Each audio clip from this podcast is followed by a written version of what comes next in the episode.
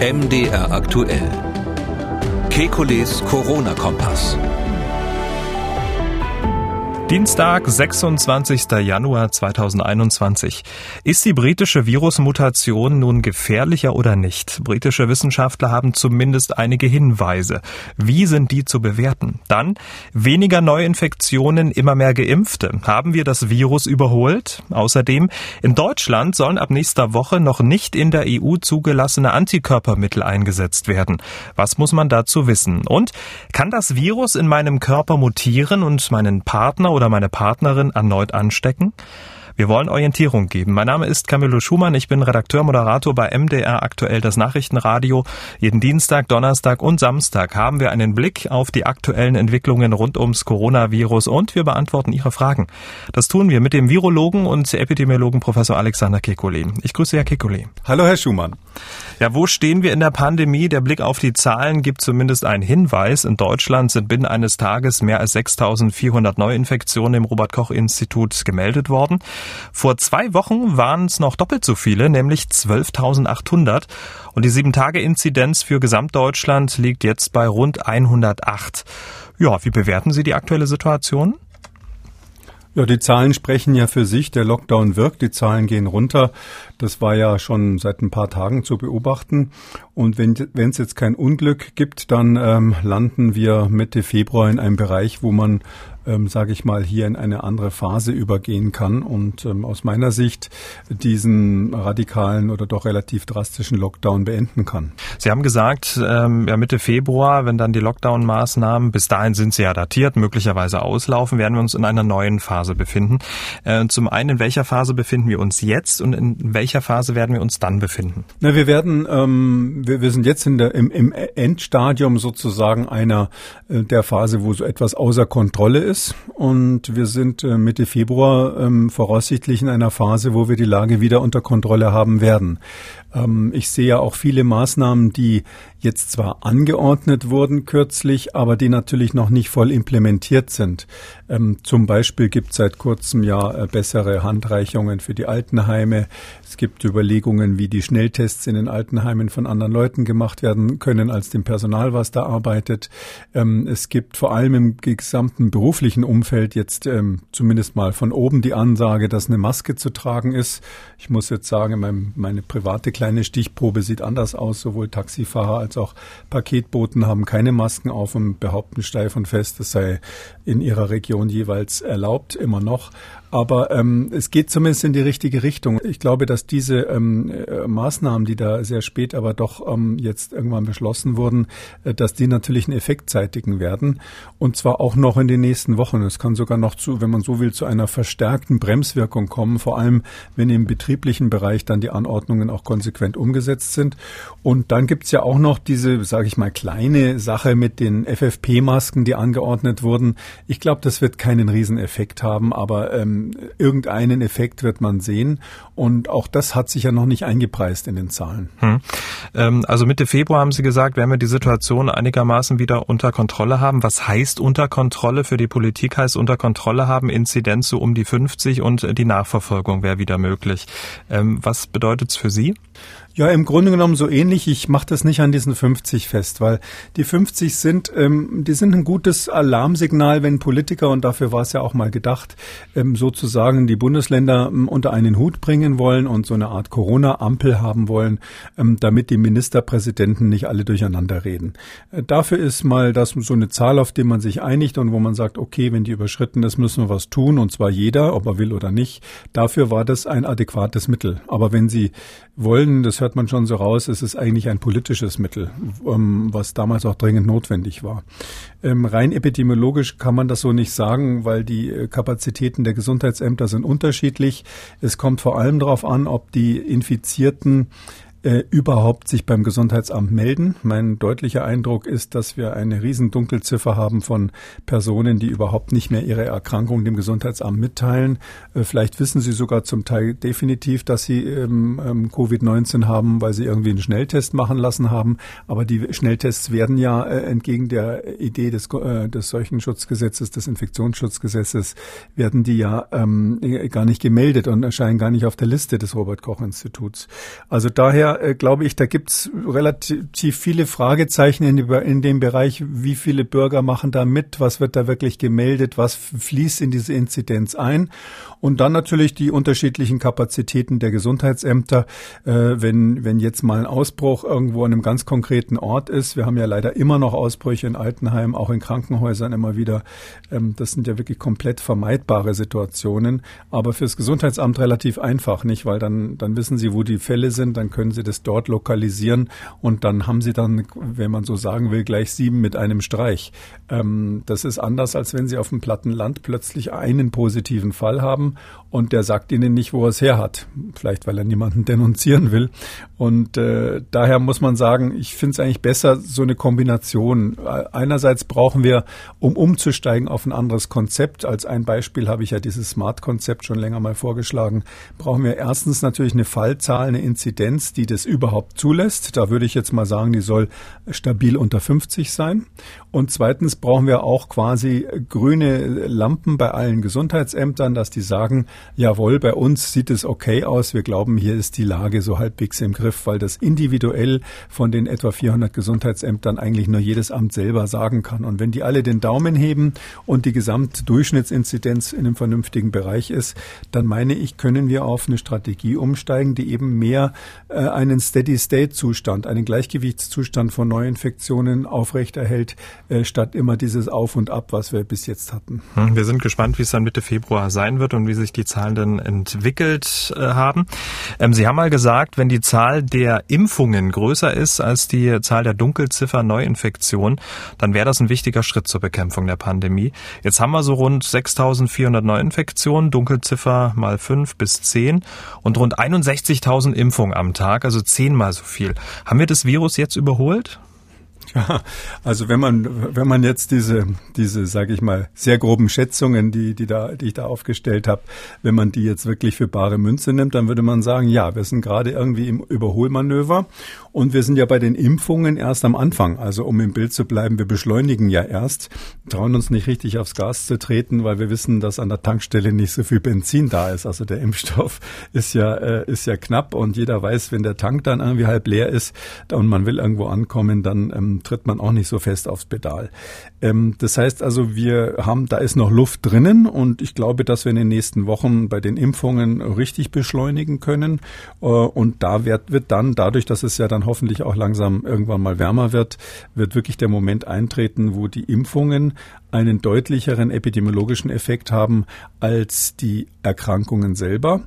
Und das Wichtigste ist, vom ersten Tag an haben die Impfungen ja einen starken Effekt, einen selektiven Effekt auf die Sterblichkeit, äh, Mortalität in dem Fall, weil äh, wir ja die Risikopersonen, speziell die Alten, zuerst impfen. Hm.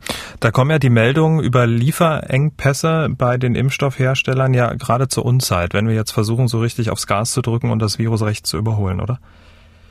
Ja, aber äh, das Thema wird ja, haben wir auch hier im Podcast schon oft angesprochen. Ich bin da ich verstehe, dass die Presse da jedes Mal aufgeregt ist und dass natürlich Politiker dann jedes Mal äh, natürlich die Kamera suchen, um äh, mit dem Finger auf irgendjemanden zu zeigen. Meistens sind es die gleichen Politiker, die vorher selbst irgendwas verschlafen haben.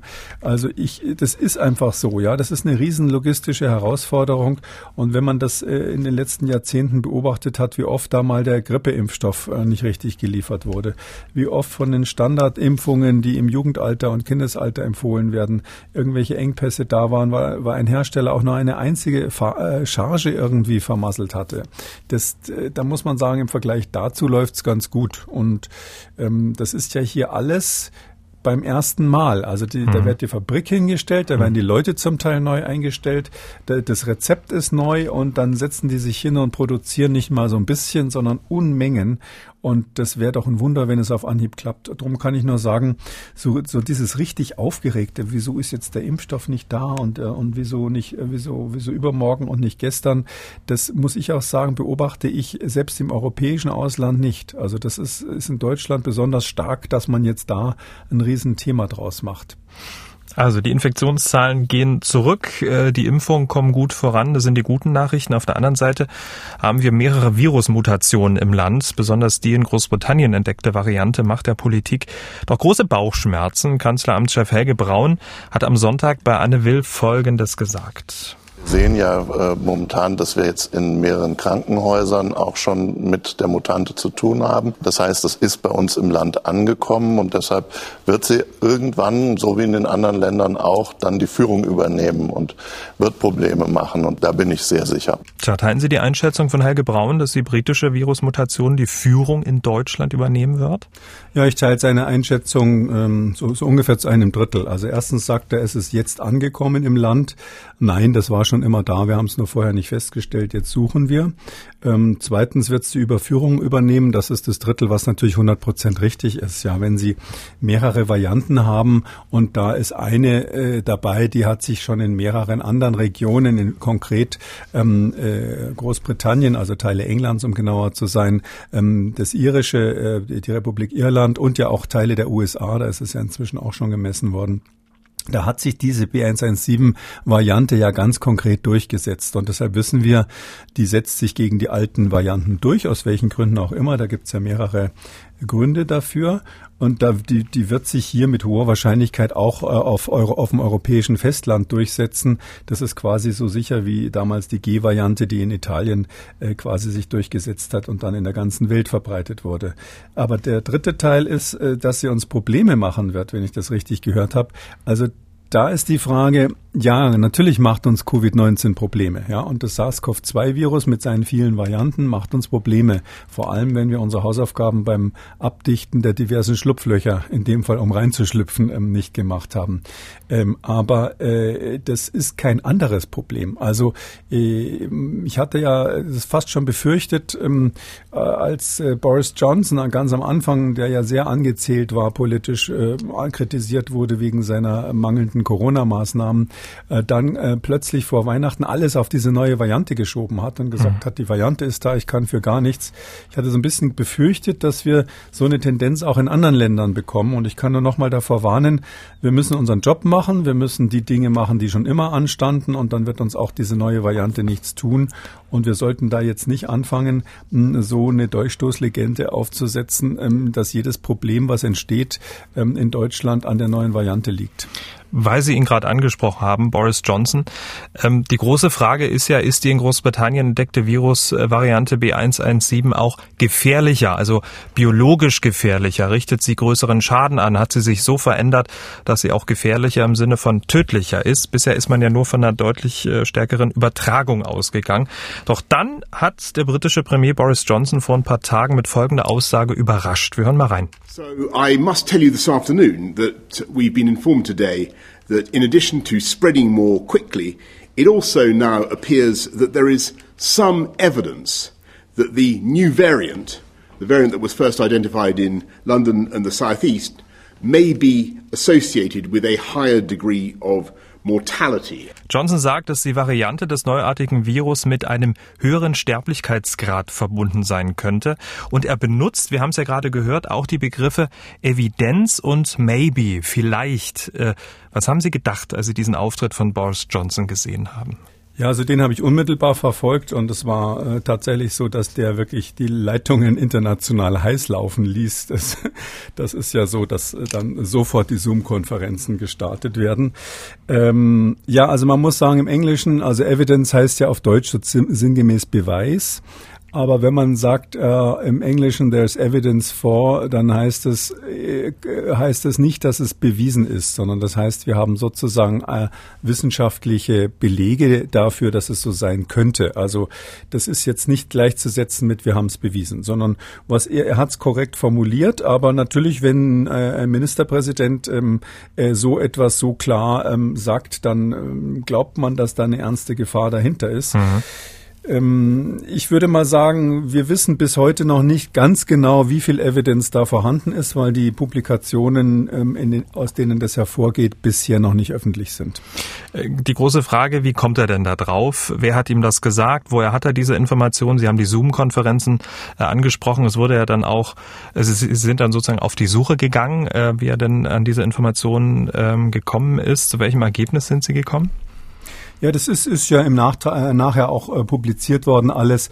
Ähm, es, es gibt eben in, in äh, Großbritannien dieses, dieses SAGE äh, Committee, S-A-G-E, das heißt Scientific Advisory Group for Emergencies. Das ist eigentlich eine ganz tolle Sache, muss man sagen. Das ist äh, ein hochkarätig besetztes Gremium, die wirklich auch widersprüchliche äh, äh, Köpfe da drinnen haben, kann ich Ihnen sagen. Also Leute, die sich, wenn sie wahrscheinlich nicht gerade im Meeting sitzen, außerhalb dieser, dieser ähm, Situation doch durchaus mal fetzen, äh, weil sie unterschiedliche Meinungen haben und die dann gemeinsam die Regierung beraten. Sie ahnen, warum ich das so herausstelle. In Deutschland ist es doch eher so, dass die Regierung sich so den ein oder anderen Berater rauspickt ähm, und ähm, leider die Empfehlung der WHO, dass man im Pandemiefall eine Pandemiekommission macht und quasi einen Stab hat, auch von Beratern, die unterschiedliche Positionen und unterschiedliche Fächer repräsentieren und dann versucht, die in den Konsens zu bringen.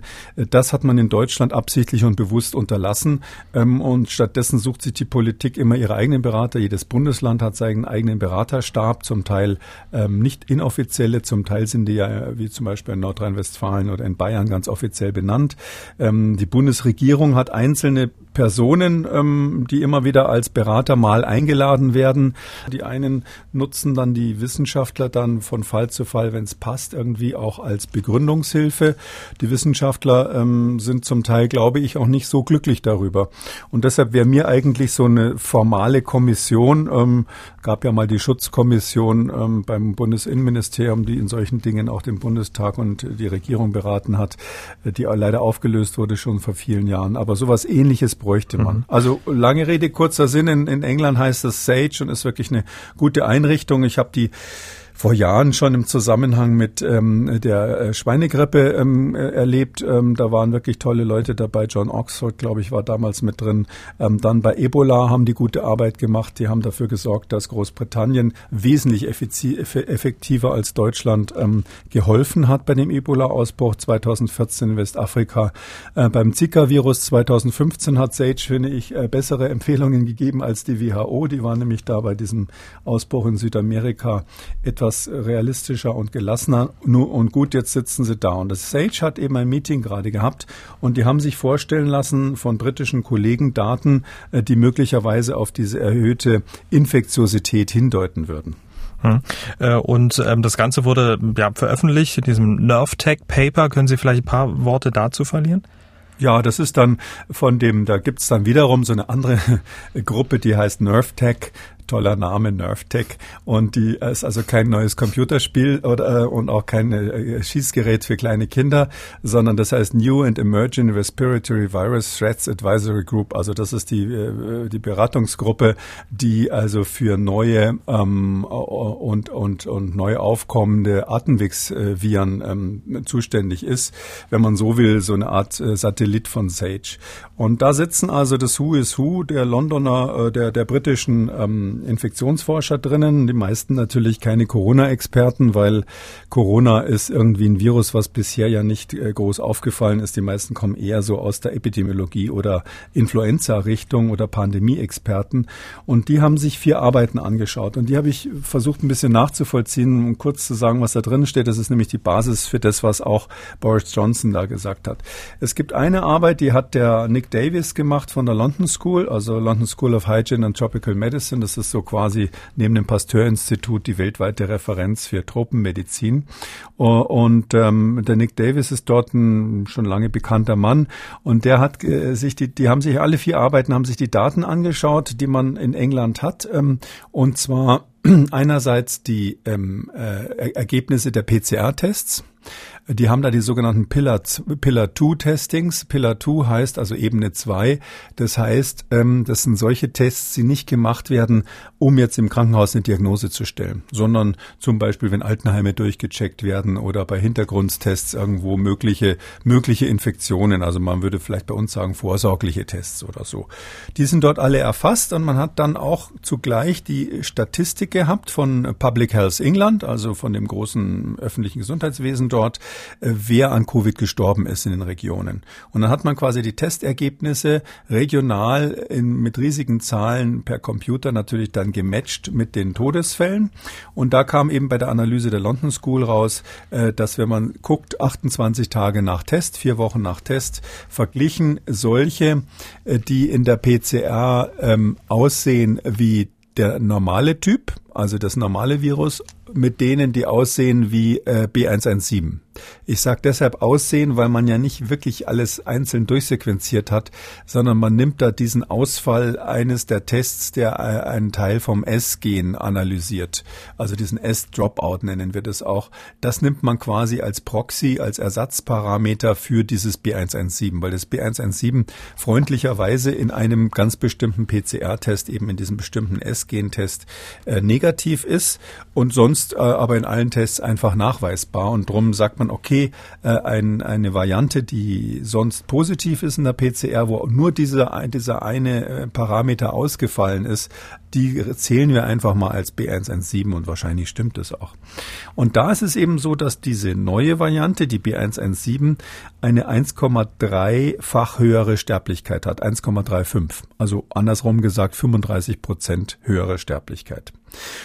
Das äh, sowas ähnliches hat der Neil Ferguson vom Imperial College in London gemacht. Neil Ferguson ist ein ganz alter Hase, den, den äh, wir schon ewig kennen aus Influenza-Statistiken, so einer der großen Epidemiologen.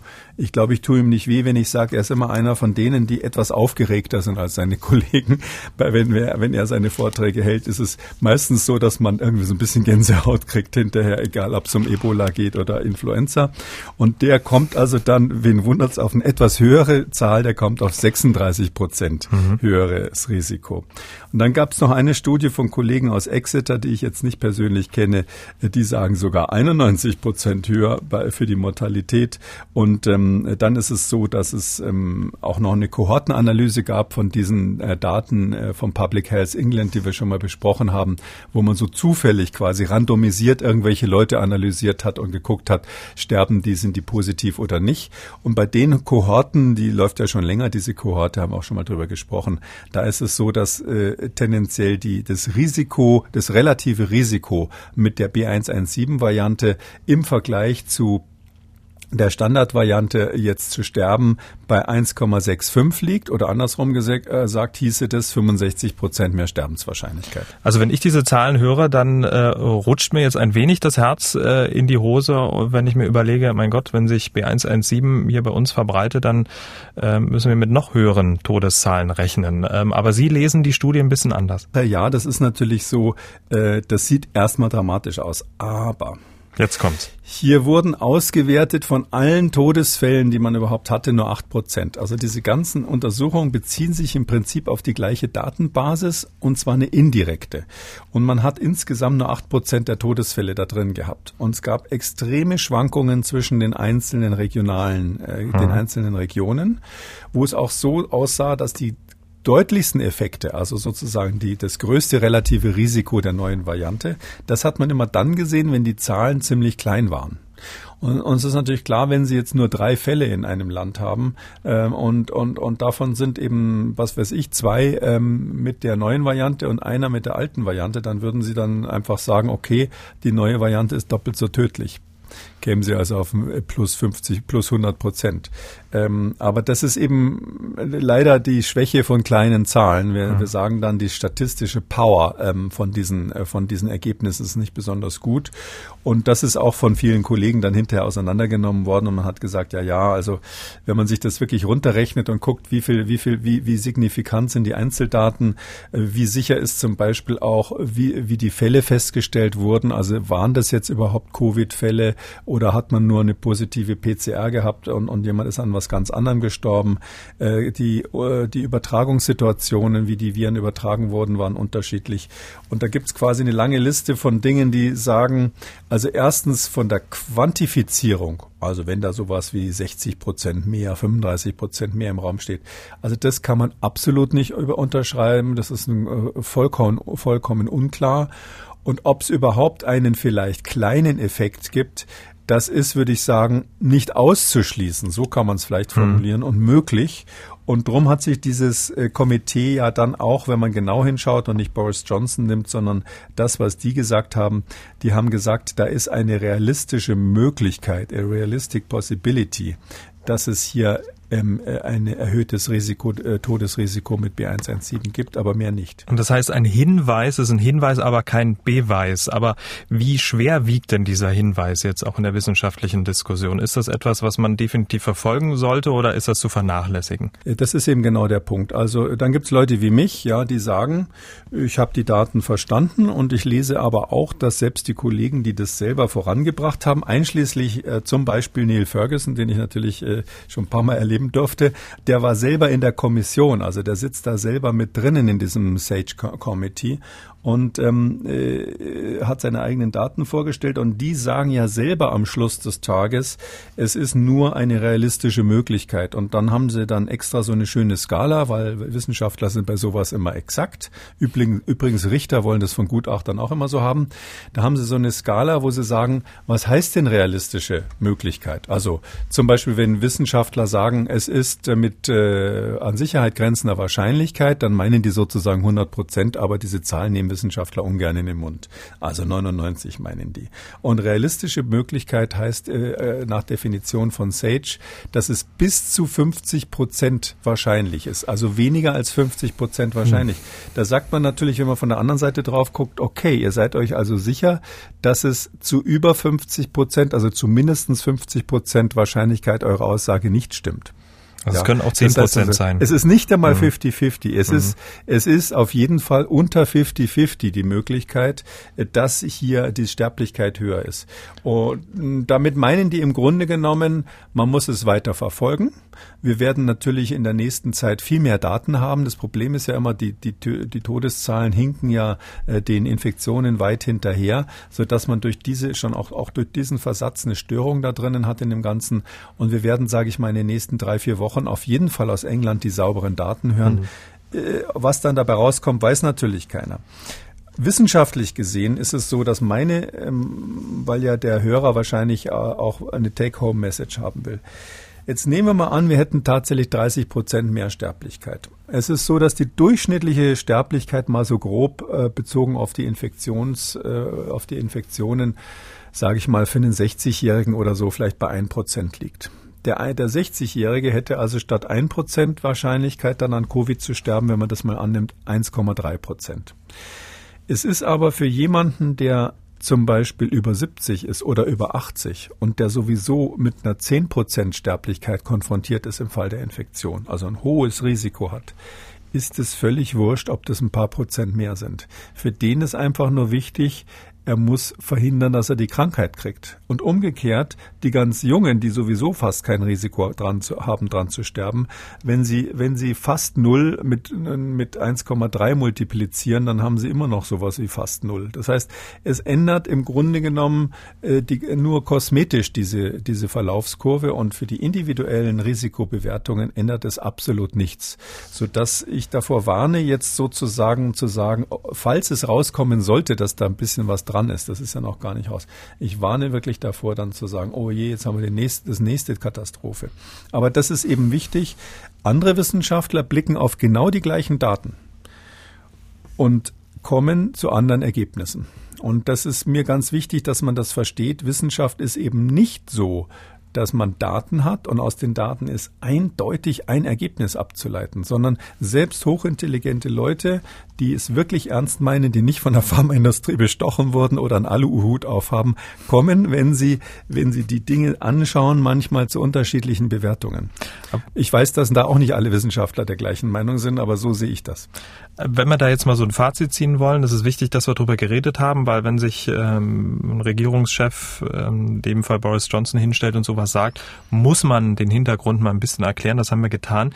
Ähm, aber wenn man jetzt irgendwo in den kommenden Tagen eine Überschrift liest, in Deutschland britische Variante tödlicher, dann stimmt das so erstmal nicht. Nein, das stimmt so nicht, weil die Daten dafür eben nicht erhoben sind. Das ist unter 50 Prozent wahrscheinlich, dass diese Aussage stimmt. Also eher unwahrscheinlich. Und es ist so, dass selbst wenn sie stimmen würde, hätte es für uns ähnlich wie überhaupt das ganze Problem auch der möglicherweise höheren oder wahrscheinlich höheren Infektiosität bei B117 hätte keine praktischen Konsequenzen. Ich würde sozusagen meiner Armee sagen, zurück in eure Gräben, seht zu, dass ihr die Deiche weiter aufbaut, dass ihr die Schlupflöcher äh, stopft, wo die Viren reinkommen. Da haben wir noch genug. Und es ist uns völlig egal, ob das B117 heißt oder sonst wie. Und immer schön Maske aufsetzen im Schützengraben. Und immer schön ne? Maske aufsetzen. Ja. Ähm, okay, kommen wir zum nächsten Thema. Vielleicht haben ja die Hörer dieses Podcasts gestern auch die Meldung gesehen. In Deutschland kauft für 400 Millionen Euro Antikörpermittel. Ähm, das sind ähm, exakt zwei Medikamente. Beide haben in den USA schon eine Notfallzulassung erhalten. In der EU sind sie aber noch nicht zugelassen. Ähm, der ehemalige US-Präsident Trump äh, hat eins dieser Medikamente zum Beispiel mal eingenommen und Gesundheitsminister Spahn ähm, möchte diese monoklonalen Antikörper ab nächster Woche in Deutschland als erstem Land in der EU einsetzen? Erstens, ich finde es gut, ja. Also ähm, dem Bundesgesundheitsminister wird ja manchmal Aktionismus äh, unterstellt, aber in dem Fall das, das Zeug erstmal einzukaufen und hier zu haben, war in der Lage gut, bevor das als nächstes irgendwie alle geht und sich alle darum streiten. Äh, die Daten bei, also diese Antikörper funktionieren ja so, man hat künstlich einen bestimmten Antikörper hergestellt. Darum heißen die monoklonal, weil die passen quasi nur an eine einzige Stelle dieses Spike-Proteins vom, vom SARS-CoV-2-Virus. Und äh, die ist natürlich so designt worden, dass man hofft, dass dieser Antikörper neutralisiert, das heißt also das Virus an der Infektion hindert. Ähm, das ist eine ganz andere Situation, als wenn man eine normale Infektion hat wo ganz viele Antikörper hergestellt werden. Sozusagen nicht nur an der einen Stelle einer hingrapscht, sondern ein Riesen, eine Riesenarmee unterschiedlichster Antikörper, die irgendwo alle dran äh, binden können. Ähm, ähm, und irgendeiner wird dann schon passen. Das ist bei der Infektion. Und die Impfung liegt so ein bisschen dazwischen. Da werden hauptsächlich Antikörper von bestimmten Sorten produziert, die eben dann auch ganz konkret natürlich nur auf das Spike-Protein gerichtet sein können, weil in dem Impfstoff ist ja nichts anderes drinnen. Also der Impfstoff generiert ja dieses Spike-Protein im Körper. Aber das ist ungefähr so, also monoklonaler ist so, wenn Sie einen einzigen Lego-Baustein haben und der muss jetzt zufällig an die Stelle passen, wo Sie es gerade hinhaben wollen. Und der Mensch, wenn der loslegt, Immunantikörper gegen eine Infektion zu infizieren, das ist also so die ganz große Riesenweihnachtspackung mit allen Lego-Bausteinen, die es überhaupt gibt. Die haben Sie dann sozusagen zur Auswahl, was weiß ich, 10.000 Stück, 100.000 Stück. Und da die Wahrscheinlichkeit, dass irgendeiner dem Virus beikommt, ist natürlich viel höher. Warum ist das so wichtig, sich das vor Augen zu halten? Äh, der Antikörper von Regeneron, äh, das ist der Präsidentenantikörper, der Trump angeblich geheilt hat. Das ist der, der, das sind zwei verschiedene Monoklonale drin. Da war man schon so schlau und hat eben das berücksichtigt und gesagt, naja, zwei sind besser als einer. Und Eli Lilly hat einen, von dem sie aber sagen, der würde besonders gut wirken. Das sind die zwei Produkte, die gerade in USA zugelassen sind und, und die, die man hier natürlich auch kaufen kann. Ja, und die haben halt äh, gerade aktuell, darum ist es jetzt natürlich auch äh, in den Medien, die haben, glaube ich, so vor drei Tagen ungefähr, haben die eine Presseerklärung rausgegeben, wo sie äh, erste Daten veröffentlicht haben, natürlich noch nicht peer-reviewed überprüft, aber das geben die selber bekannt. Die haben äh, in Altenheim haben die mit 1000 Testpersonen ähm, diese ihren monoklonalen Antikörper verimpft ähm, und ähm, einfach mal als Prophylaxe in dem Fall. Und da haben die so die ungefähr die vierfache Dose verimpft, äh, die man Dosis verimpft, die man sonst für die Therapie benutzt. Also mal richtig draufgehaut im Sinne einer Impfung. Das würde man dann in dem Fall passive Immunisierung nennen, weil man quasi einen Antikörper gibt. So was ähnliches macht man zum Beispiel ähm, auch bei, wenn man, wenn man Angst vor Tollwut hat oder, oder bei Tetanus oder sowas macht man das. Und hier haben sie also quasi passiv immunisiert mit ihrem Antikörper, vierfache therapeutische Dosis. Das ist dann in dem Fall eine ganze Ampulle, glaube ich, bei Eli Lilly. Und haben dann gesehen, dass bei den äh, Leuten, die da arbeiten in dem Altenheim, in den Altenheimen, äh, das Risiko äh, in den nächsten acht Wochen, so lange haben sie beobachtet, um 57 Prozent gesunken ist, sich zu infizieren. Das ist schon deutlich. Das ist eine Hausnummer, ja. Mhm. Das ist eine Hausnummer. Das ist jetzt nicht so wie die 95 Prozent bei der Impfung, aber 57 Prozent. Was ich daran interessant fand, ist, dass man überhaupt solche Zahlen da rauskitzeln kann. Die sind ja noch nicht veröffentlicht, die Studien. Aber Mensch, das muss ja, muss ja ein Altersheim gewesen sein, wo sich echt viele Mitarbeiter infiziert haben. Also es waren mehrere Altersheime. Mhm. Weil, damit sie sozusagen statistisch signifikant belegen können, dass das 57 Prozent Reduktion des Risikos ist, brauchen sie schon einen stattlichen Anteil von Schwestern und, und Personal sonst, das sich da infiziert hat. Und jetzt kommt aber das Interessante. Mhm. Bei den Einwohnern, also bei den ähm, Bewohnern des Alters, der Altersheime, lag diese Schutzwirkung bei 80 Prozent. Also bei diesen noch besser geschützt als die als die Leute, die da arbeiten, du innerhalb für acht Wochen durch diese durch diese ähm, Impfung mit dem Antikörper. Da wäre jetzt sozusagen meine Frage anschließend, für wen sind solche Antikörpermittel eigentlich geeignet? Das haben Sie das Beispiel Altenheim gebracht. Dann könnte man die ja prophylaktisch immer mit so einem Schwung solcher, solcher Mittel, solcher Medikamente ähm, versorgen. Das ist das, was Eli Lilly sozusagen mit der Studie andeuten will. Das ist eine der beiden, wenn man so will, möglichen Indikationen. Warum übrigens die Alten so viel besser geschützt waren, ist nicht klar. Wahrscheinlich liegt es am Verhalten, weil die sind halt einfach im Altersheim und bleiben da. Und ähm, äh, die, das Personal hat auch andere Quellen, wo sie es möglicherweise sich möglicherweise infizieren kann, ähm, sodass ähm, das ist aber noch unklar. Also diese diese unterschiedlichen Zahlen äh, machen noch ein bisschen Kopfzerbrechen. Ja, man könnte äh, entweder, das ist hier die Idee Idee, ähm, die Alten im, äh, quasi schützen. Das wäre dann so eine klassische, würde man mal sagen, ähm, passive Immunisierung. Ähm, die würde dann angezeigt sein, wenn man einen Ausbruch hat. Also wenn Sie im Altenheim merken, oh Gott, da ist ein Ausbruch und das ist ja in Deutschland alle Nase so, leider immer noch, dann könnten Sie alle anderen Insassen eben durch, durchimpfen, weil dann haben Sie für ein paar Wochen, also hier getestet für acht Wochen, aber das wirkt sicher auch zwölf oder Wochen oder vier Monate, je nachdem, das wird dann irgendwann langsam verschwinden. Da ist es dann einfach so, dass Sie ähm, die anderen doch effektiv schützen. Also das ist wirklich eine Domäne, wo ich ziemlich sicher bin, dass diese monoklonalen Antikörper gut wirken. Aber da wird es natürlich dann mit der, mit der Impfung schwierig, oder? Wenn man die Alten jetzt entweder impft oder ihnen das Medikament gibt, die müssen sich ja dann entscheiden oder geht beides? Ja, da haben Sie genau den Nagel auf den Kopf getragen. Ich wollte gerade Luft holen und das Gleiche sagen. Es, das ist nämlich genau das Problem. Das ist ja genau die Gruppe, die Sie unbedingt impfen wollen. Mhm. Und ähm, da müsste eigentlich, man müsste eigentlich fragen, wenn es einen Ausbruch gibt, warum waren die denn nicht schon geimpft? Ähm, und wenn Sie die Wahl haben, beim Ausbruch zu impfen, äh, also wie wir sagen, aktiv zu impfen, das wäre dann quasi mit dem äh, BioNTech-Impfstoff oder Moderna-Impfstoff, oder passiv zu impfen, das wäre also in dem Fall äh, mit so einem Antikörper, dann ist halt einfach die Frage, brauchen Sie diese dieses Zeitfenster. Ja, der passive Impfstoff, der, wo also der Antikörper, der monoklonale drin ist, der wirkt ja sofort. Das heißt, sie haben eine sofortige Schutzwirkung. Das ist ein Vorteil, wenn Sie nicht wissen, ob derjenige sich schon angesteckt hat oder in den nächsten Stunden sich anstecken wird. Ähm, die normale Impfung, wenn ich es mal so nennen darf, da ist es eben so, ähm, da wird ja erstmal diese RNA in die Zelle gebracht, die muss da sich erstmal verbreiten, die produziert dann irgendwelche Proteine, die aussehen wie ein Spike von einem Virus und dann kommt das Immunsystem daher und fängt dann irgendwann an, Antikörper zu produzieren. Äh, bis dieser Effekt hochgefahren ist, würde ich mal sagen, vor zehn Tagen darf man da eigentlich nichts erwarten. Das ist natürlich individuell bisschen unterschiedlich, kann auch mal zwei, drei Wochen dauern und bei manchen ist es ja auch richtig gut erst nach der Boosterimpfung, nach drei bis vier Wochen.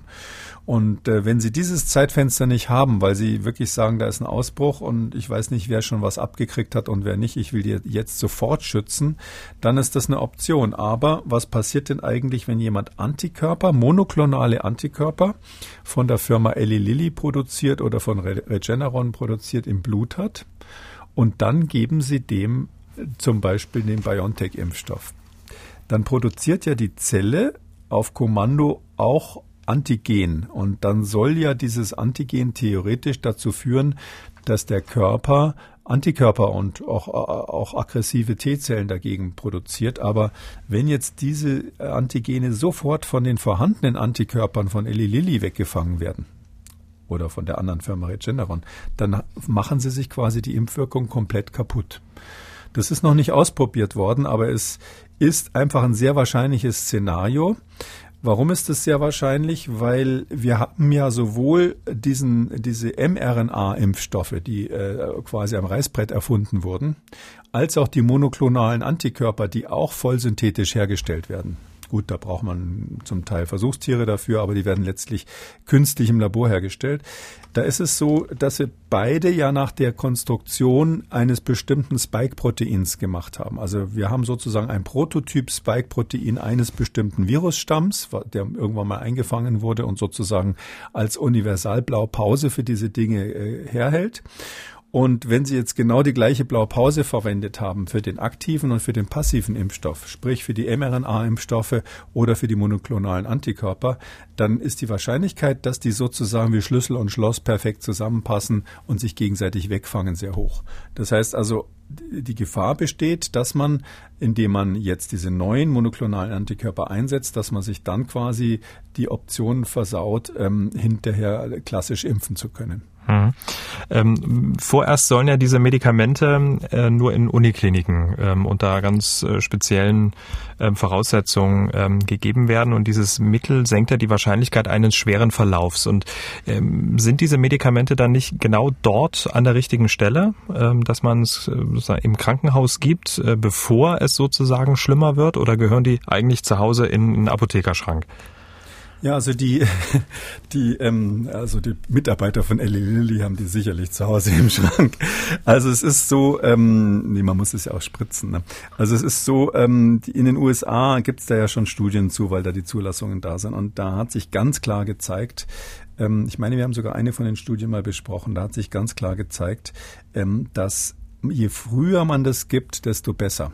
Hm. Zu dem Zeitpunkt muss man das geben, wo man noch gar nicht weiß, ob das ein krankenhauspflichtiger Verlauf wird.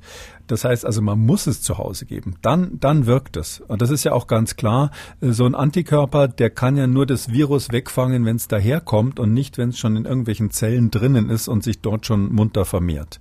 Ähm, hat auch ein bisschen was mit der Dosis zu tun. Diese Virusvermehrung läuft ja am Anfang so ziemlich zäh an auf den Schleimhäuten. Nach der ersten Infektion ist das so etwas, was so, so ein bisschen nicht in, nicht in Schwung kommt und ab einem bestimmten Sta äh, Moment gibt es quasi so einen selbstverstärkenden Effekt, dass die Viren sich dann explosionsartig vermehren. Und dann sind so viele Viren da, dass dann auch diese begrenzte Zahl von Antikörpermolekülen, die man da mit so einer Injektionsspritze in den Patienten verabreichen kann, dass die dann irgendwann quasi weggesättigt ist. Also die werden weggefangen und das war's dann und die Anti das Virus wird aber weiter produziert. Das heißt, sie brauchen es ganz früh, ganz am Anfang, auch deshalb, weil die Immunantwort ganz am Anfang, die sogenannte angeborene Innate Immunity, das ist ja die ganz entscheidende, die darüber entscheidet, wie schwer es dem, wie schlecht es dem Patienten später gehen wird. Mhm. Da müssen wir dem Immunsystem helfen. Und das heißt, wir müssen im Grunde genommen, damit es was bringt, bei jedem, der irgendwie die leisesten, leichtesten Covid-19-Symptome hat, sofort diesen Antikörper geben. So ähnlich wie damals, wenn, wenn Sie sich erinnern, bei der Grippe, da gibt's ja so dieses berühmte Tamiflu. Mhm. Das ist ein, das ist ein tolles Medikament im Prinzip. Der Nachteil ist nur, Sie müssen es innerhalb von allerspätestens 72 Stunden nach Symptombeginn geben, sonst wirkt es nicht mehr. Ähm, das, das Problem ist, in den USA hat man gesehen, man muss es quasi in die Peripherie bringen. Wenn es in der, in der Universitätsklinik oder im, im Privatschrank des Professors liegt, der damit eine Studie machen will, bringt es wenig, weil die Patienten, die da daherkommen, meistens schwer krank sind oder schwerer krank sind und auch in einem fortgeschrittenen Stadion sind, bis die in die Uniklinik kommen. Ähm, und ähm, in den USA hat man gesehen, bei diesen monoklonalen Antikörpern ist es hauptsächlich ein äh, Problem, äh, die dann in die Peripherie zu bringen. Ja, die müssen ja dann auch irgendwie gekühlt werden, die müssen äh, intravenös äh, verabreicht werden. Das heißt, sie brauchen da eine Logistik für und das kann natürlich so eine Schwester, die irgendwie mal jemand bei jemandem nach Hause zu Hause vorbeifährt, um Fieber zu messen, tendenziell nicht machen. Diese ambulante Logistik, die ist neben dem Problem, was wir gerade genannt haben, das zweite große Thema, was wir haben, was was was möglicherweise die Anwendbarkeit dieser molekularen Antikörper dann begrenzen kann. Gibt es noch weitere Probleme oder war es das? Nee, es gibt tatsächlich noch ein drittes in der Zukunft. Wir haben ja schon über die Mutanten gesprochen, die so sind, dass sie das Immunsystem überlisten. Wir nennen die Immune Escape Mutanten. Das sind die, die höchstwahrscheinlich ist die, die britische äh, Variante B117 keine echte Immune Escape Mutante. Das ist aber noch nicht ganz raus. Aber es ist ziemlich sicher so, dass die aus Johannesburg und ähm, die aus äh, Brasilien, die jeweils oh, zum Beispiel diese Mutation E484K im, im, im Spike tragen, also an einer Stelle, wo das Immunsystem normalerweise neutralisierende Antikörper hinschickt, äh, dass diese Variante sowohl möglicherweise ausbüchsen kann gegenüber den Impfstoffen, die wir jetzt haben, ähm, als auch Personen, die schon mal krank waren, reinfizieren haben, reinfizieren können. Das haben wir ja in Studien gesehen in Südamerika und wir haben ja auch diese Johannesburg-Studie äh, mit dem Spenderplasma besprochen, wo das relativ klar gezeigt wurde, dass also diese, diese Variante in der Lage ist, äh, quasi sowohl ähm, Geimpfte als auch sogar Infizierte dann äh, nochmal zu befallen. Wie schwer die Krankheiten werden, ist ein anderes Thema. Aber wenn Sie jetzt sich einen Geimpften oder Infizierten anschauen, dann sind das ja Personen, die ganz viele verschiedene Antikörper haben. Die allermeisten kriegen sie nach der echten Infektion, ein etwas weniger tolles Spektrum nach der Impfung, aber auch noch vollkommen ausreichend für den Immunschutz. Und im Vergleich dazu ist ja äh, dieser eine monoklonale Antikörper von Eli Lilly so ein einzelner einsamer Soldat, der da alleine mit seinem äh, Gewehr und seinem aufgesteckten Bajonett rumläuft. Und bei Regeneron sind es halt zwei. Und äh, da, wenn jetzt an der Stelle, wo die zugreifen, gerade die Mutation ist oder das, das, das, das, das, das Virus sich verändert hat, dann ist, sind die eben als erstes unwirksam. Oder andersrum gesagt, während wir uns bei der Frage, gibt es Reinfektionen, die vielleicht sogar schwerer verlaufen können, eigentlich im Moment noch entspannt zurücklegen und sagen, Reinfektion ja, aber schwerer wird die wohl nicht. Und bei der Frage, wirken unsere bisherigen Impfstoffe auch gegen die neuen Varianten, sagen können, ja, irgendwie werden sie wohl wirken, vielleicht nicht so gut, müssen wir bei diesen monoklonalen Antikörpern eigentlich vermuten, das sind die ersten, die ausfallen, und zwar komplett ausfallen in ihrer Funktion, wenn wir es mit neuen, neuen ähm, äh, Immun-Escape-Varianten zu tun haben. Und ich habe noch einen Widerspruch, äh, vielleicht ist es ja auch keiner. Ähm, Sie haben ja gerade eindrucksvoll geschildert, warum es so wichtig ist, ähm, diese Antikörpermedikamente frühzeitig zu geben, damit dann eben der Körper darauf eingestellt ist und ein schwerer Verlauf verhindert werden kann. Jetzt ist es ja so, ähm, dass die Mittel bisher nicht zugelassen sind in der EU und dürfen nur in äh, Universitätskliniken unter strenger Kontrolle äh, Patienten verabreicht werden. Aber jetzt ist es ja so, dass Patienten, wenn die einmal im Krankenhaus sind, ja eigentlich schon einen schweren Verlauf haben. Also sind sie ja dort eigentlich an der falschen Stelle. Müsste das dann nicht eigentlich zum Hausarzt, ähm, dass man den dann schnell anruft und sagt, hier, ähm, ich bin infiziert, irgendwie habe ich einen Kratzen im Hals, ich komme mal äh, zu Ihnen, ich habe gehört, Sie haben das Mittel. Jetzt mal so als Beispiel. Ja, darum machen wir diesen Podcast. Und okay. es gibt natürlich viele, viele Leute, die, ähm, äh, muss man auch sagen, das ist ja, äh, unter unseren Kollegen ist das ja bekannt. Also Sie können davon ausgehen, dass die, die sich echt intensiv mit den Themen beschäftigen, die haben natürlich diese Studien aus USA gelesen.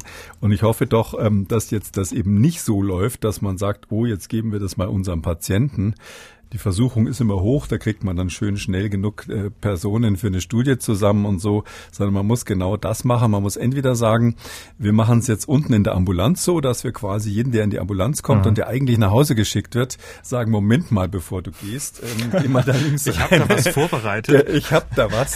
Äh, gerade, gerade wurdest du heimgeschickt, aber jetzt hätten wir da doch noch eine kleine Studie, wo du mitmachen kannst. Das wäre die eine Variante aus der Uniklinik und die andere, die natürlich äh, smarter wäre, ist tatsächlich so ein Netz von Haus Hausärzten zu gewinnen. Hm, ich glaube und hoffe sehr, dass das in diese Richtung geht. Es gibt natürlich ein bisschen, äh, das haben Sie schon richtig angesprochen, es gibt das Problem, wir haben ja hier keine Zulassung. Damit ist es eine Studie, das läuft dann sozusagen, je nachdem, wie man es nennen will. Also im, im, Krankenhaus beim Schwerkranken dürfte man das trotzdem einsetzen. Wir nennen das Compassionate Use, also quasi äh, Verzweiflungstat oder so ähnlich könnte man das übersetzen. Wenn man wirklich weiß, nichts anderes hilft, dann braucht man keine Zulassung. Dann gibt es das sogenannte Off-Label. Das heißt also, wenn etwas anderweitig zugelassen ist, ist dann sozusagen anzuwenden für eine ganz andere Anwendung, aber zu sagen, okay, aufgrund der Zulassungsdaten, die es schon gibt, habe ich eine Vorstellung von der Sicherheit dieses, dieses Medikaments. Das kommt ja nicht in Frage, weil es in Europa überhaupt nicht zugelassen ist, sodass eigentlich es schwierig ist, man muss eine, wirklich eine klinische Studie aufsetzen mit allem drum und dran. Da muss das Ethikkomitee durch. Dann sagt das Ethikkomitee, hm, da gibt's ja immer mal wieder wieder Nebenwirkungen. Ähm, wie sind denn die Aussichten der Patienten ohne die Therapie? Das ist so der Klassiker. Und wenn man dann sagen muss, äh, das sind genau die Gesunden, die eigentlich überhaupt nichts haben, wenn wir die heimschicken und gar nichts mit denen machen, ist die Wahrscheinlichkeit, dass es denen hinterher sehr schlecht geht, extrem gering, sonst würden wir sie nicht heimschicken. Da wird natürlich dann die eine oder andere hitzige Kommission im Ethikkomitee geführt mhm. werden, ob man das machen darf oder nicht. Und am Schluss kriegt dann der Klinikdirektor ähm, ähm, die Zulassung und äh, die Erlaubnis quasi, die Studie zu machen oder nicht.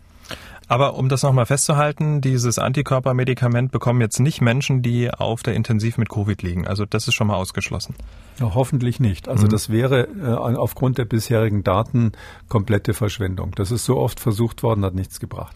Aber trotzdem nochmal 400 Millionen Euro werden ja dafür jetzt ausgegeben. Ähm, dann werden diese Medikamente an Ort geliefert, wo sie jetzt erstmal keine Verwendung direkt haben. Dann frage ich mich so ein bisschen, warum macht man das jetzt eigentlich? Also ist das äh, irgendwie so nice to have oder ist das jetzt wirklich gut investiertes Geld? Da, dazu weiß ich jetzt zu wenig, wie das gemacht wird. Also äh, hm. ich habe es ja gerade geschildert. Also es muss so eine Sache muss besonders gut durchs Ethikkomitee durch, weil es haben natürlich solche monoklonalen Antikörper, die können im Einzelfall schon heftige Nebenwirkungen haben. Man greift ja da ins Immunsystem an ein und wir wissen ähm, dann eben auch die Dinge wie zum Beispiel die mögliche Interferenz mit der Impfung. Ja, ich sage jetzt mal zum Beispiel ein ähm, 30-Jähriger hat ähm, leichtes Covid-19 erscheint in der Ambulanz, dann muss man den da, äh, darüber aufklären, ähm, dass wenn, wenn er jetzt an der Studie mitmacht, ähm, dass er dann was Tolles für die Wissenschaft tut und natürlich auch für die Leute, die sich habilitieren wollen an dem Institut. Aber ähm, es ist so, dass er da möglicherweise, äh, sage ich mal so grob gesagt, in den nächsten sechs bis zwölf Monaten äh, sich nicht effektiv impfen lassen kann, weil er Antikörper im Blut hat, die das möglicherweise verhindern. Also diese Patientenaufklärung oder Probandenaufklärung in dem Fall, die müsste natürlich extrem transparent erfolgen. Wenn ich in der Ethikkommission wäre, würde ich da wirklich reinschreiben, dass das ganz genau erklärt werden muss, dass das für denjenigen auch Nachteile haben kann. Und wenn man das jetzt zu Ende denkt, ich will jetzt kein Pessimist sein, aber ja, äh, ist natürlich dann die Frage, wie lange hält sich das Zeug, in welchen Kühlschranken liegt es und wie viel wird dann am Ende des Tages wirklich für sehr sinnvolle Studien eingesetzt. Ich gehe aber ehrlich gesagt davon aus, dass wenn die Bundesregierung so viel Geld in die Hand nimmt hier und auch als absolutes Alleinstellungsmerkmal das macht. Das ist ja auch so publiziert worden, dass das eine Besonderheit ist, dass wir hier jetzt die Ersten in Deutschland sind. Ähm, ich gehe davon aus, dass hier vorher bei den Leuten, die es einsetzen sollen und wollen, also bei denen, die diese klinischen Studien dann machen müssten, dass da vorher eine Abfrage stattgefunden hat. Das wäre ja eigentlich das übliche Verfahren. Mhm. Wir sind ja alle vernetzt. Also ähm, das macht übrigens das Bundesgesundheitsministerium bei jedem Gesetzgebungsverfahren. Da gibt es dann immer die Einbeziehung der Betroffenen und der Fachleute und es geht dann ruckzuck heutzutage mit Zoom sowieso. Und ich, ich hoffe doch sehr, dass da vorher mal gefragt wurde, äh, angesichts dieser doch recht begrenzten Einsatzfeldes, dieses begrenzten Einsatzfeldes, weil wir es eben zu tun haben mit einer mit Frühstadium sozusagen sagen, oder eben ersatzweise Ringimpfung, äh, Ringimmunisierung bei Ausbrüchen in Altersheimen, ähm, dass man vorher gefragt hat, wann brauchen wir das und wie viel brauchen wir davon. Gut, haben wir einen Blick auf die Antikörpermedikamente, werden dann sicherlich nochmal ein Thema hier im Podcast sein. Kommen wir ganz zum Schluss noch zu einem weiteren Vorhaben des äh, Bundesgesundheitsministers. Er will die von Ihnen schon seit Monaten geforderten Antigen-Schnelltests für zu Hause ermöglichen. Dafür soll die Medizinprodukteabgabeverordnung geändert werden. Ähm, jetzt erstmal so so, ähm, by the way, ich hätte ja nie gedacht, dass das tatsächlich passiert. Ähm, wir haben ja seit, seit 16. März machen wir diesen Podcast und immer wieder darauf hingewiesen. Man hatte gemerkt, ähm, dass es da sehr große Blockaden gibt und jetzt auf einmal löst sich dieser Knoten. Waren Sie da auch so ein bisschen überrascht? Ähm, ich freue mich natürlich extrem drüber. Das erinnert mich verdammt an die Sache mit den Masken, wo ich am Anfang beschimpft worden bin und jetzt Straf, zahlen sie Strafe, wenn sie keine aufhaben. Ähm, es ist, äh, wäre ganz toll, wenn wir das haben. Und ich ähm, bin jetzt noch nicht ganz sicher, ob schon beschlossene Sache ist, weil das hier äh, sag ich mal, mal in den Raum gestellt wurde. Ähm, ich weiß, dass viele meiner Fachkollegen äh, sagen, das ist Unsinn mit den Antigen-Schnelltests. Genau, da und die Diskussion ist dann noch nicht ganz zu Ende und daher bin ich dann am Schluss wie der Bundesgesundheitsminister und die Bundesregierung am Schluss entscheiden wird, das wird man sehen. Aber ich kann nur sagen, diese Antigen-Schnelltests, die sind, äh, könnten ein Gamechanger in diesem ganzen, in dieser ganzen Pandemie für uns sein. Ähm, speziell, wenn wir natürlich jetzt Mitte Februar irgendwie nicht lockern und dann wieder den nächsten Lockdown anpeilen wollen, sondern mal irgendwie in einen alternativen Steady State übergehen wollen. Mhm. Es gibt noch ein großes Aber. Zum einen muss natürlich die Medizinprodukteabgabeverordnung geändert werden, aber noch was anderes anderes. Ähm, wir hören mal Jens Spahn zu. Solange es keinen Test gibt, der CE-zertifiziert zugelassen ist zur Selbsttestung. Und diese Zulassung beinhaltet den Nachweis, dass ein Laie die Probenentnahme, die ja dann im Zweifel im Mundraum stattfindet, äh, oder im Nasenraum, dass ein Laie die Probenentnahme auch so hinkriegen kann, dass das Ergebnis auch mit sehr hoher Treffsicherheit das Richtige ist. Das muss nachgewiesen werden im Zulassungsprozess. Und deswegen kann man aus meiner Sicht, und deswegen bin ich da auch zurückhaltend, nicht entgegen aller Medizinprodukte rechtlichen Regeln Schnelltests, die wir aktuell haben, für geschultes Personal, wo wir jetzt ja die Frage, wie geschult wird, auch für Lehrerinnen und Lehrer schon auch äh, äh, sozusagen zusätzlich gedeutet haben, aber eben eine Schulung auch wichtig ist, nicht einfach zu einem Heimtest machen für jedermann. Hm. Also das muss sozusagen äh, noch für den Laien nochmal getestet werden. Ähm, aber wir haben doch äh, vor kurzem auch Studien besprochen, zum Beispiel von der Charité, die sagen, ja, ein Laie kann das genauso gut wie, wie medizinisches Personal. Das reicht nicht, ja? Ähm, doch, das würde reichen. Genau diese Studie könnte man vorlegen. Vielleicht macht man dann noch eine zweite dazu.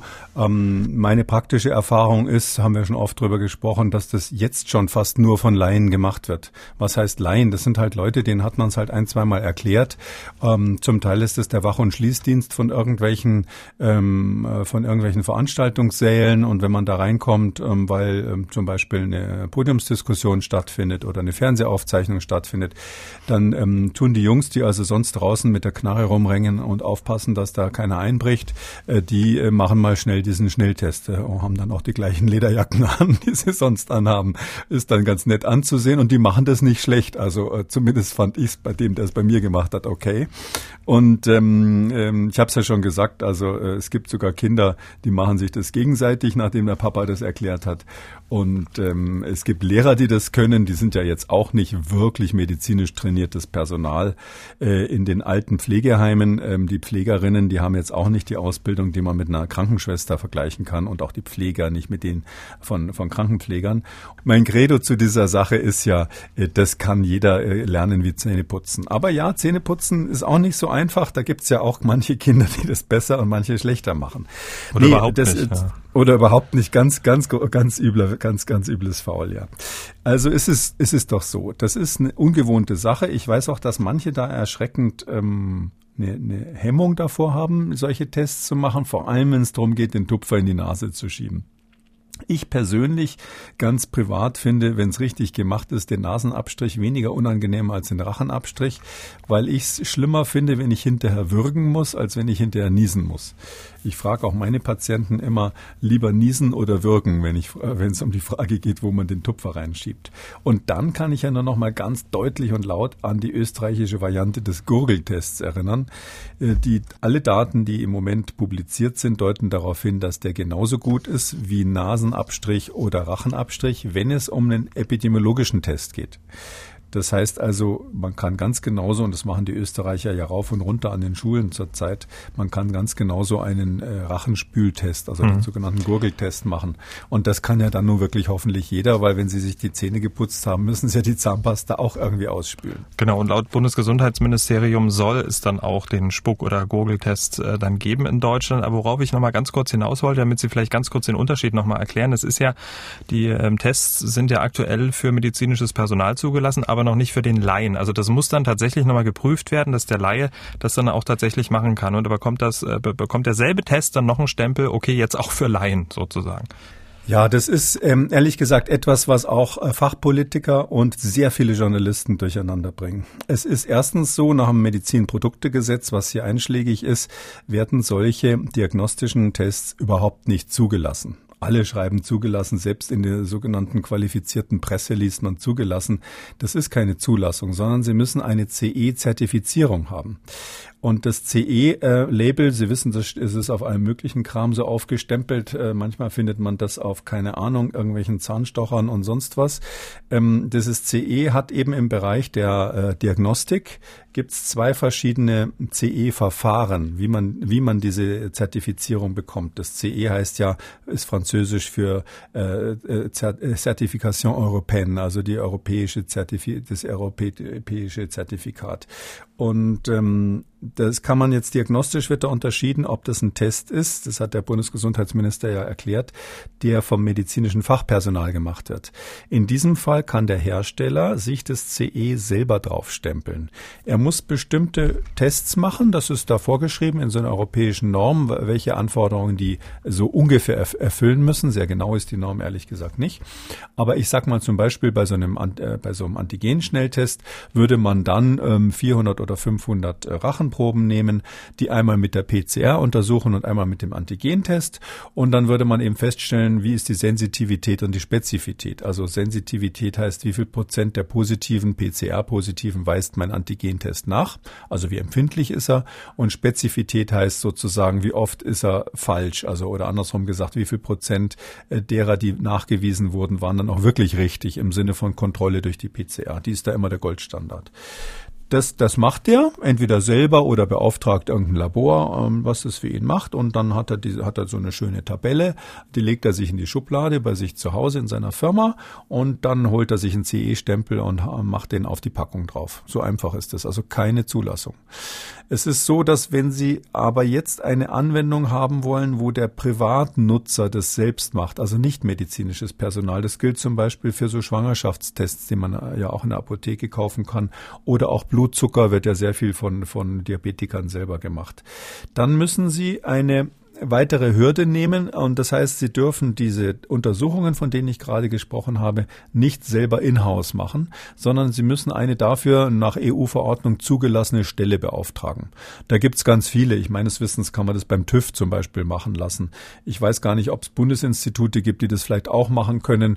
Äh, und da wird übrigens auch da ein bisschen Geld mit verdient, weil das kostet dann Gebühren und so. Und bis die dann, die machen dann genau das Gleiche. Also die machen dann exakt das, was, was sie vorher selbst gemacht haben. Und wenn sie die Zulassung, also wenn Sie das CE haben wollen für, äh, für Home-User, also für Leute, die es selber machen, dann wird es natürlich mit Laien getestet. Dann holen die sich quasi so einen Pulk äh, Studenten rein oder ähnliches, also keine Medizinstudenten und geben denen einen Zettel in die Hand und sagen, hier, Gebrauchsanweisung, mach mal und überprüfen quasi, äh, wie gut dann das Ergebnis des Tests ist, wenn die Abnahme von Laien gemacht wurde.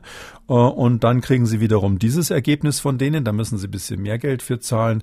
Das legen sie sich ganz genauso in ihre Schublade und dann können sie CE draufstempeln. Also es ist eigentlich eine Selbstzulassung, die aber in dem einen Fall eben die Anforderung hat, dass eine externe, dafür ausgewiesene, ermächtigte Stelle diese Untersuchung nochmal bestätigt. Und das würde ich mal sagen, vom Zeitrahmen her ist es etwas, wenn Sie das schnell gemacht kriegen, zwei Monate, würde ich mal sagen.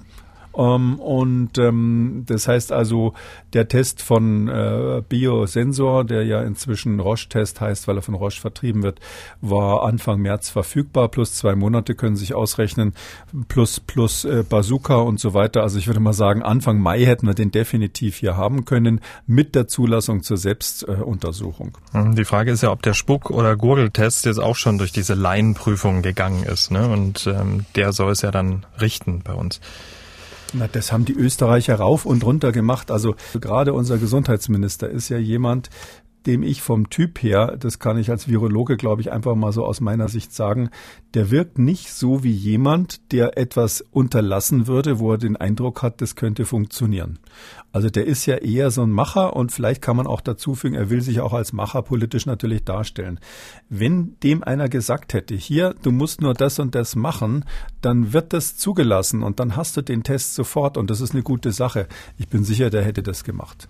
Ähm, warum das jetzt so spät ist, ist sicherlich äh, eher den, den wissenschaftlichen Beratern zuzuschreiben. Aber wenn man jetzt natürlich dann sagt, das ist so eine Zulassung, da sind noch so viele Hürden. Also diese, diese Selbstzertifizierung ist natürlich im Vergleich zu einer echten Zulassung, wo man eine Zulassungsbehörde hat. Und ich äh, nehme jetzt mal als Beispiel die Impfstoffe, ja, wo wir 40.000 Probanden hatten und das aufs Schärfste kontrolliert wurde. Das ist nichts dagegen, ja. Und die Studie, die die Charité gemacht hat, die wir besprochen haben, die hat ja ziemlich klar gezeigt, es macht überhaupt keinen Unterschied, ob das medizinisches Fachpersonal die Abnahme macht oder Laien, die halt so einen Zettel in, in die Hand gedrückt bekommen bekommen nach Gebrauchsanweisung. Äh, und das wird man vielleicht nochmal wiederholen, um es dann doppelt und dreifach zu haben. Aber letztlich am Ende des Tages ist es so, diese Tests sind ohne Wenn und Aber für den Eigenbedarf geeignet, sofern jemand überhaupt sowas machen will. Es gibt ja Menschen, die sagen, ach nee, an mir selber da so ein Test und wenn ich dann hinterher tropfen muss und, und wenn dann was falsch ist, da gehe ich doch lieber zum Arzt. Und Sie wissen ja, dass mein Vorschlag ähm, an der Stelle, um auch individuelle Hemmschwellen zu überwinden und vielleicht auch ein Zertifikat für negatives Test zu äh, Ergebnis zu haben, ist ja mein Vorschlag, dass man ergänzendes auch in der Apotheke machen lassen kann. Gut, und wenn es dann die Antigen-Schnelltests für jedermann in der Apotheke gibt, dann können wir auch mal hier im Podcast dann Pikolöchen öffnen, würde ich sagen, oder? Ja, das machen dann, wir definitiv. also da haben wir dann hoffentlich irgendwie zu beigetragen, ja. Ein kleines Sandkorn mit in die Waagschale geworfen. Wir kommen zu den Hörerfragen. Herr Will hat gemailt. Meine Mutter hat die Benachrichtigung zur Impfung erhalten. Dazu eine dringliche Frage. Ich höre immer, dass man nicht geimpft werden soll, wenn man Corona schon hatte. Aber wenn man keine Blutuntersuchung vor der Impfung macht, dann kann man doch nicht feststellen, ob die zu impfende Person schon Corona gehabt hat oder nicht. Können Sie mir da helfen? Viele Grüße aus Offenbach. Das hat ähm, zwei Aspekte. Das eine ist, warum wird es empfohlen, das nicht zu machen? Äh, ganz offiziell deshalb einfach, um den Impf Impfstoff zu sparen. Wir haben zu wenig Impfstoff. Es wird ja noch interessant, wann jetzt überhaupt die zweite Dosis verfügbar wird. Sie erinnern sich an die Debatte, wie lange darf man warten? Ähm, aber es ist so, dass ähm, ja natürlich jetzt, wo wir so wenig Impfstoff haben, natürlich die, die schon mal die Krankheit gehabt haben, Mensch, die haben zehnmal so viel, hundertmal so viel Antikörper und sonstige Immunzellen als jemand, der nur geimpft ist. Äh, also besser gewappnet als nach der Infektion kann man nicht sein. Und deshalb ist das völliger Unsinn, diese Leute zu impfen.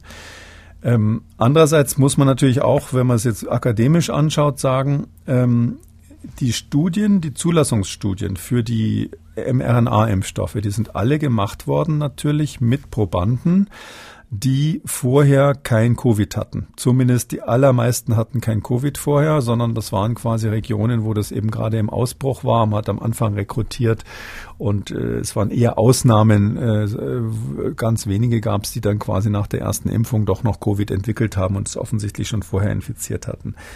Ähm, das heißt, wir haben letztlich keine gezielten Untersuchungen, die sagen, was passiert eigentlich, wenn ich jemanden impfe, der die Krankheit schon durchgemacht hat der also, wo also plötzlich dessen eigene Zellen äh, aufgrund eines einer RNA, die da jetzt rein, reinkommt, anfangen, Virusproteine zu machen und zwar nicht nur an der Einstichstelle, sondern ähm, das verteilt sich ja zum Teil weiter im Körper. Irgendwelche anderen Körperzellen fangen jetzt an, äh, Virusproteine vom SARS-CoV-2 zu machen, aber das Immunsystem ist sozusagen schon scharf gestellt gegen diese Antigene, weil ja derjenige eine Infektion durchgemacht hat.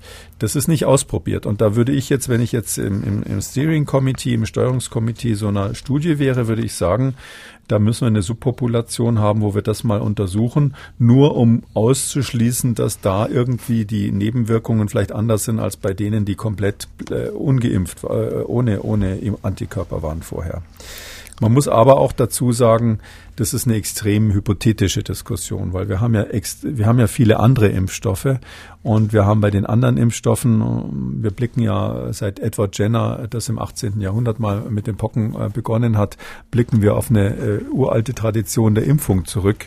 Und diese, so ein Phänomen, dass Leute, die schon mal die Krankheit wirklich durchgemacht haben, bei der Impfung dann plötzlich riesige Nebenwirkungen oder deutlich mehr Nebenwirkungen haben als, als solche, die die Krankheit noch nicht hatten. So ein Phänomen ist mir zumindest nicht bekannt. Kann oh. sein, dass ich in den Geschichtsbüchern was übersehen habe, aber das gibt sonst nicht. Okay, nochmal ähm, ganz kurz zusammengefasst. Würden Sie jetzt äh, der Familie Will ähm, empfehlen, der Mutter vorher eine Blutuntersuchung, also quasi einen Antikörpertest Nö. zu machen? Einfach impfen. Das ist ja auch so, der Antikörpertest, der hat ja das Problem, dass der bei vielen Leuten äh, nach einigen Monaten ja negativ wird. Mhm. Und deshalb können Sie es nicht unterscheiden. Also wenn, wenn man, wenn man nicht ganz sicher ist, dass man es oder schon hatte oder einfach davon ausgeht, dass man es schon hatte, weil vielleicht ein Schnelltest positiv war. Zum Teil ist es ja auch so, dass die ganze Familie positiv gewesen und nur einer oder krank gewesen, Entschuldigung, und nur einer war beim Arzt und hat sich testen lassen. Aber dann war es völlig klar, dass die anderen genau das Gleiche hatten in den gleichen zwei Wochen. Dann können Sie sagen, okay, ich hatte es schon, dann brauchen Sie sich nicht impfen lassen. Ähm, aber abgesehen von diesen Ausnahmen, wo es völlig eindeutig ist, würde ich sagen, wenn man sich impfen lassen will und wenn man zur Risikogruppe gehört oder aus anderen Gründen sagt, ich bin jetzt dran mit der Impfung, dann soll man das natürlich auf jeden Fall machen machen. Ähm, das Risiko, dass da irgendwelche uner unerwarteten Nebenwirkungen da sind, ist extrem gering, ist eher ein akademisches, wo sich natürlich die Zulassungsstelle und der Hersteller darüber Gedanken machen müssen, aber nicht derjenige, der jetzt sich fragt, lasse ich mich impfen, ja oder nein. Dann hat ähm, dieses Ehepaar angerufen. Es ist positiv getestet worden und hat eine Befürchtung. Meine Frau und ich sind Corona-positiv. Jetzt würde mich interessieren, wenn wir wohnen in einer Wohnung, ob wir uns während der Genesung gegenseitig wieder anstecken können. Besteht die Möglichkeit, dass einer von uns eine in sich eine Mutation erzeugt, die dann auf den anderen übergeht und diesen wiederum ansteckt und sozusagen einer den anderen wieder aufschaukelt? Spannende Frage. Das wäre wissenschaftlich interessant, aber leider äh, besteht diese Möglichkeit so gut wie nicht. Also das wäre weltweit der erste Fall und ähm, äh, daher würde ich sagen, nein, die Möglichkeit besteht definitiv nicht. Sowas kann es rein theoretisch geben, wenn man sich das mal so vorstellen will, wenn Sie ein ganzes Land hätten. Also wir haben also nicht zwei Personen, da ist die Wahrscheinlichkeit null. Aber wenn Sie ähm, zum Beispiel das Bundesland Amazonas in Brasilien haben, da ist äh, genau diese Sache passiert. Ein Teil der Bevölkerung hat sich infiziert, das Virus hat sich ausgebreitet, äh, traf auf immer mehr Personen, die schon infiziert waren, hat sich deshalb verändert und im Lauf der Zeit, aber jetzt nicht paar Wochen, sondern eher im äh, Zeitraum von Monaten, kommen dann neue Varianten raus. Das sind dann eben solche, die wir hier beobachten, die jetzt plötzlich die Menschen wieder infizieren können, die vorher schon mal Covid hatten. Äh, aber das ist eher so auf einer Ebene, wenn man es jetzt mit Millionen von Menschen zu tun hat und Zeiträumen von Monaten zu tun hat und keine natürlich ausreichenden Sicherheitsmaßnahmen hat. Damit sind wir am Ende von Ausgabe 143. Ja, vielen Dank, Herr Kekulé. Wir hören uns dann am Donnerstag wieder. Da freue ich mich. Bis dann, Herr Schumann. Sie haben auch eine Frage. Dann schreiben Sie uns mdraktuell-podcast.mdr.de oder Sie rufen uns einfach an. Kostenlos geht das nach wie vor 0800 322 00. Kekules Corona-Kompass als ausführlicher Podcast auf mdraktuell.de, in der ARD-Audiothek, bei YouTube und überall, wo es Podcasts gibt. Wer das ein oder andere Thema nochmal vertiefen möchte, überhaupt kein Problem. Alle wichtigen Links zur Sendung und alle Folgen zum Nachlesen unter jeder Folge auf mdraktuell.de. MDR aktuell. Kekules Corona-Kompass.